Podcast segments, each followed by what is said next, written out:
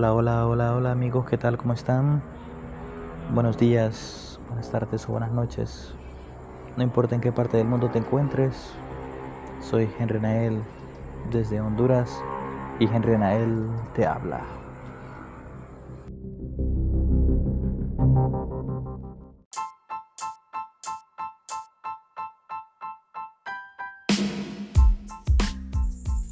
El siguiente podcast es patrocinado por Spotify Application o Spotify Website.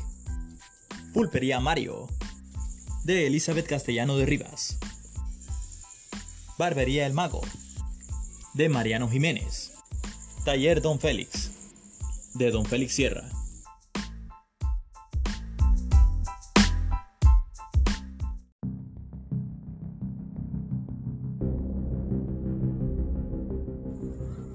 Gracias de antemano por estar en sintonía escuchando este podcast.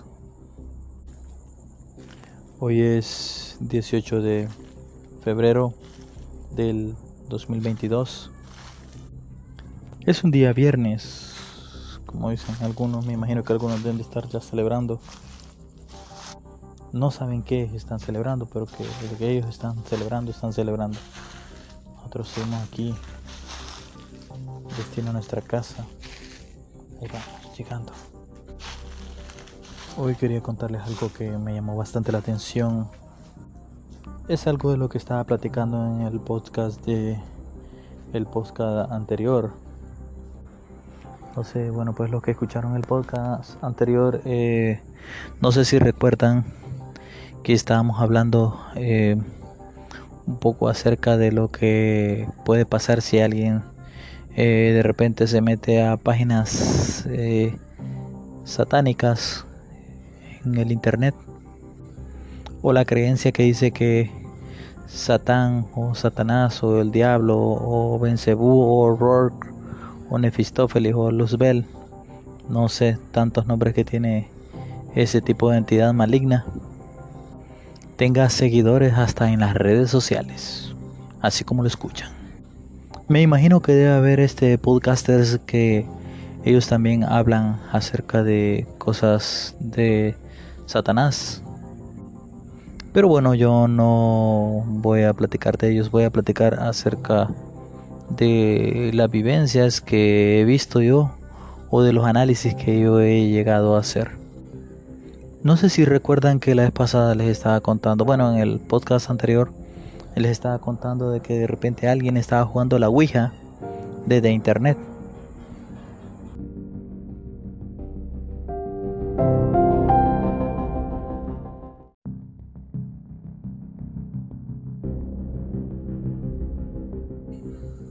Y bueno, voy volviendo a lo que les dije. Esta persona jugando la Ouija de internet, yo le pregunté, bueno, pues, ¿por qué no la jugase en vivo y en directo? Usted me dijo no, que en vivo y en directo él no se atrevía a eso. Porque me quedé pensando, bueno pues, este no se atreve a eso porque él siente que tal vez eso no pueda ser real.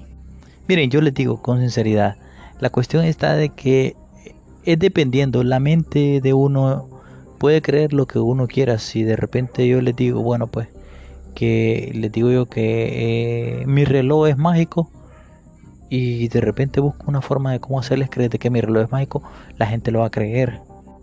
Yo recuerdo que cuando yo era niño yo hacía algunas bromas que de repente me iba donde un barbero eh, y qué sucede y de repente le pedía así que me regalara del pelo que él cortara y yo este me echaba pelo, eh, me echaba una clase de pegamento, eh, mm, ¿cómo que le llaman aquí? Le llaman tibulotes, le llaman, me echaban un poquito de tibulote en las manos para que se me pegara el pelo. Entonces, claro, yo asomaba el brazo eh, lleno de pelos y bueno, pues y todos que pensaban, pensaban de que es que salía la mano peluda.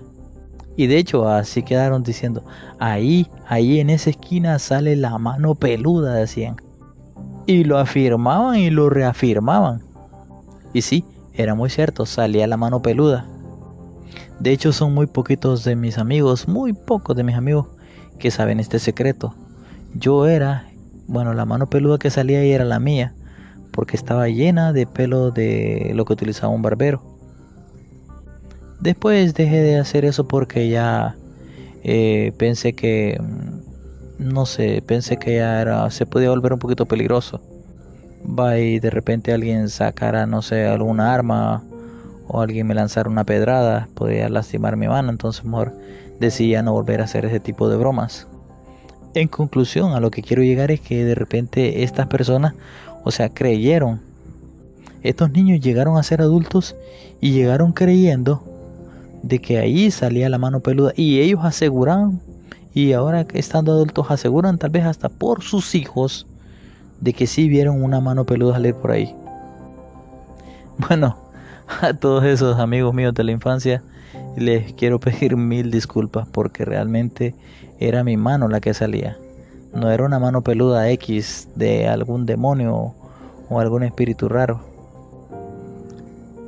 Volviendo otra vez a alguien de que de repente se metió a una página de internet. Se metió desde un celular parece.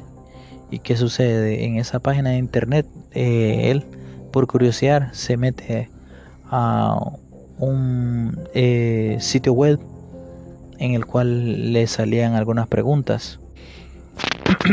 Salían dos opciones, salía el botón de aceptar y el botón de cancelar. Claro, recordando que la pregunta era, ¿usted quiere hacer un pacto con el diablo? Y claro, lógico, los que presionaban aceptar, les apareció un mensaje que decía, usted ha hecho un pacto con el diablo.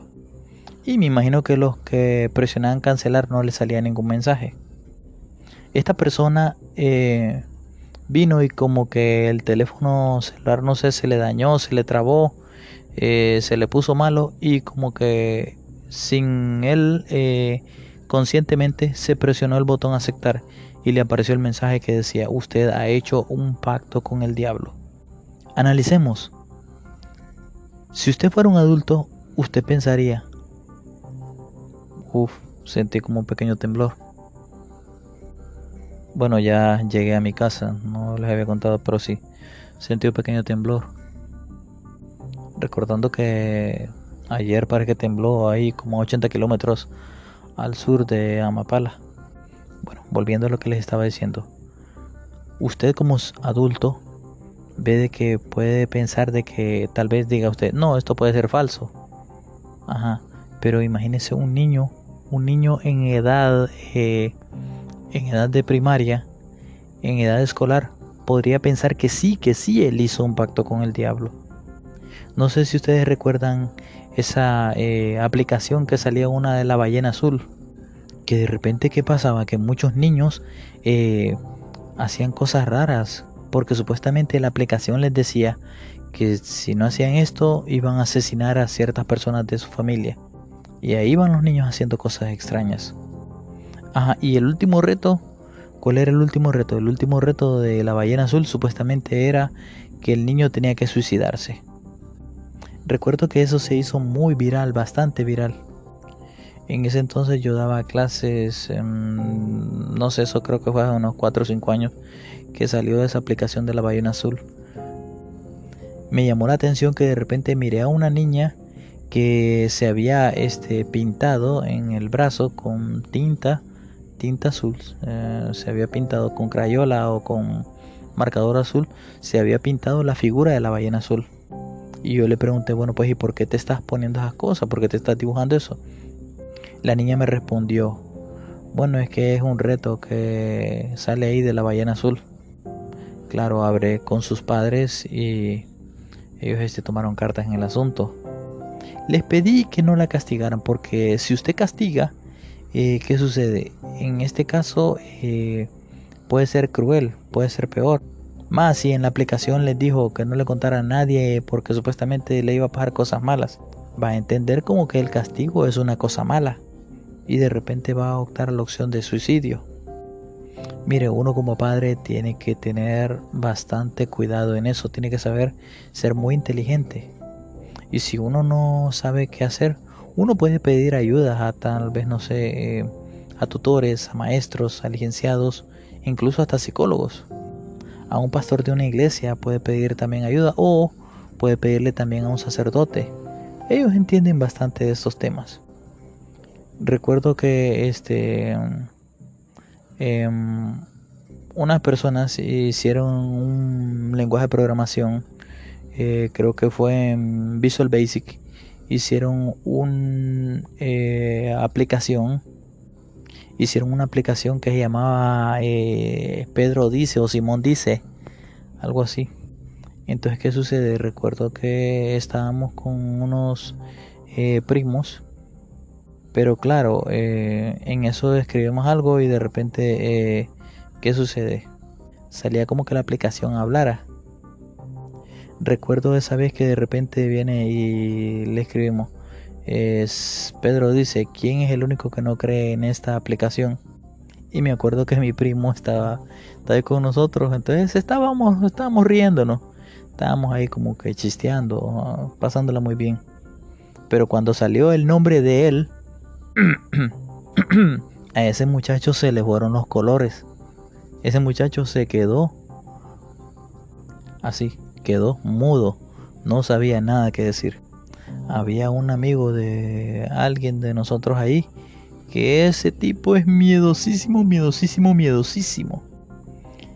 Entonces vine yo para que se pusiera más dramático, vine, agarré uno de mis zapatos y sin que nadie se diera cuenta lo tiré en una puerta de hierro. Ya se imaginan el gran estruendo que hizo. La cuestión está que en ese momento ellos creyeron de que la aplicación tenía, eh, tenía albergado a algún demonio o algo por el estilo. Hasta que después nos explicaron cómo funcionaba esa aplicación, lo cual era algo ficticio. Pero nosotros somos adultos, nosotros podemos entender cómo funciona todo eso. Y de hecho hasta podemos ser engañados también. Entonces usted que es padre de familia, que es madre de familia, Tengan mucho cuidado con lo que ven sus hijos. No vaya a ser que el mismo diablo se les está metiendo por ahí. Recuerde que ellos no tienen la capacidad mental que tiene uno de nosotros para poder este, hacer frente a ese tipo de situaciones. Pero si usted no toma cartas en el asunto, no toma acciones, puede ser que la pesadilla sea para usted. En conclusión, cuando dicen, bueno, Satán está en internet, sí es cierto, Satán está en el internet. ¿Por qué? Porque siempre hay gente con mucha maldad queriendo hacer cosas. No recomiendo que se metan esas cosas, pero sí, siempre estén atentos, siempre vigilantes a donde sus hijos se meten. ¿Qué sabe usted? ¿Qué es lo que está haciendo su niña o su niño si usted no revisa lo que él hace? Hay muchas aplicaciones en las cuales uno puede seguir eh, todo lo que hacen sus hijos desde su celular sin necesidad de quitarles el teléfono celular a ellos. Pero eso sí, no deje que los demonios del Internet afecten.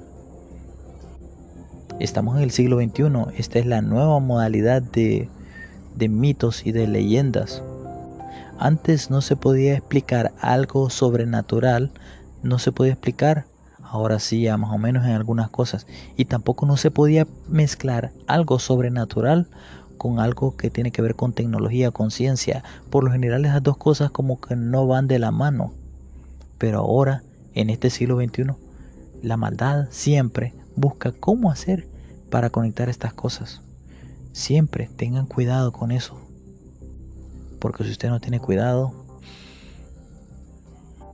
puede ser que la pague usted muy caro. Bueno, mi consejo que te doy es de que de repente eh, siempre uno esté atento a estas cosas, revise, uno no se confíe de lo que tienen sus hijos. Y claro, ¿por qué no? Consagra tu vida a Dios para que Él sepa guiar tu camino. Bueno, eso es todo por hoy acerca de esta anécdota en la cual de repente uno tiene que tener mucho cuidado. No crean que solo porque de repente se hace una computadora o se hace un teléfono celular o se hace una pantalla X, no crean que no pueden haber repercusiones, claro que no, dependiendo del tipo de capacidad mental que tenga cada quien. Algunos podemos creer que la realidad virtual o que la realidad aumentada o que la realidad meta eh, puede llegar a suplantarlos a nosotros. Y sí, y si nos descuidamos nos pueden llegar a suplantar. Y eso sería peor que una pesadilla. Bueno, muchas gracias por escucharme. Que el Señor te bendiga y que la pases bien.